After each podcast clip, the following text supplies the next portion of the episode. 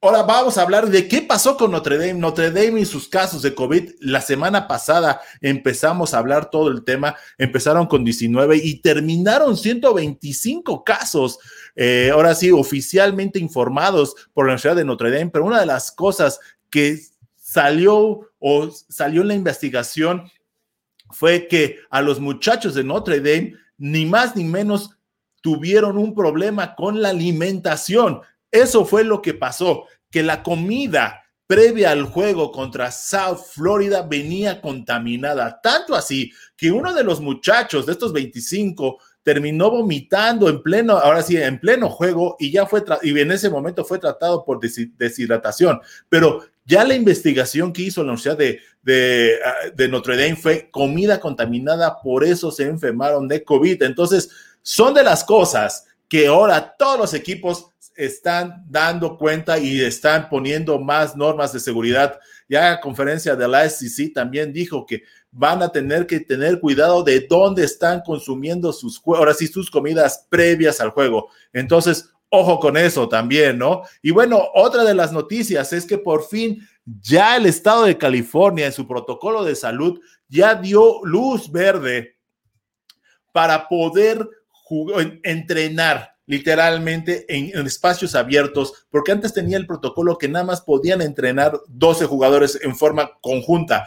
Y al día de hoy, ya el estado ya liberó a 25, a 75, entonces ya el estado de California ya lo liberó. Ahora son los condados los que los tienen que liberar. Por ejemplo, el condado de Los Ángeles ya lo liberó, entonces ya no tienen problemas eh, UCLA, USC, ni la Universidad de Berkeley, pero el condado de Santa, Santa Clara, California, donde está la Universidad de Stanford, ellos todavía no liberan y todavía no dicen si pueden entrenar más de 12. Ellos todavía siguen eh, con la política o el, el protocolo de 12 muchachos entrenando juntos. Entonces, por eso cuando les dije al principio que todavía había problemas en el Pac-12, todavía se complica más esto, porque es una semana menos para los Cardenales de Stanford que van, van a tener que entrar y van a tener que, ahora sí, entrenar en algún momento. Ahorita están entrenando 12 jugadores y bueno, lo más seguro es que Stanford vaya a hacer lo mismo que está haciendo San, eh, José State, que literalmente se están moviendo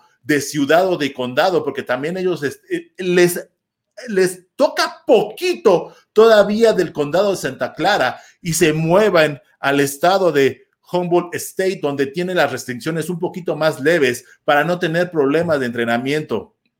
Y entre otras cosas, es de que San Diego State y San José State, desde hace dos semanas, eh, o desde que ya dieron la liberación de poder entrenar el Mountain West, empezaron a entrenar entre 45 a 55 jugadores. Ya eh, el, condado de San, Diego ya está informado de eso y, ya lo probó, que no hay ningún problema. Entonces solo es cuestión de tiempo para que Stanford pueda eh, entrenar literalmente con sus 75 jugadores. Esperemos que sea pronto, lo más pronto posible, si van a entrar a la competencia de, del Pac-12 que va a ser el 6 de, 6 de noviembre. Literalmente los Cardenales están contra reloj para poder entrenar y poder hacer cosas importantes esta temporada, si no se les va a dificultar muchísimo esta temporada, no tanto por el tema de COVID, sino por el tema de lesiones y no poder tener un equipo conjuntado con ritmo para enfrentar la temporada, ¿no?